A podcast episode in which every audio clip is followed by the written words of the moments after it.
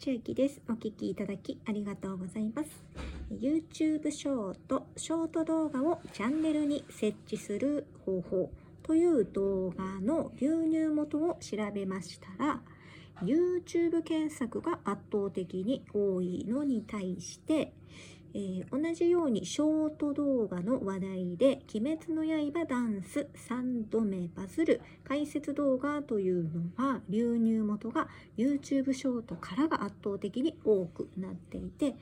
えー、双方とも同じくらいの視聴回数なのですがもしかしますとこの「鬼滅の刃」というビッグキーワードが入っている方が、えー、ショート動画に乗りやすいのかなという、えー、あくまで私の分析ですが、えそのような結果になっておりました。ではまた。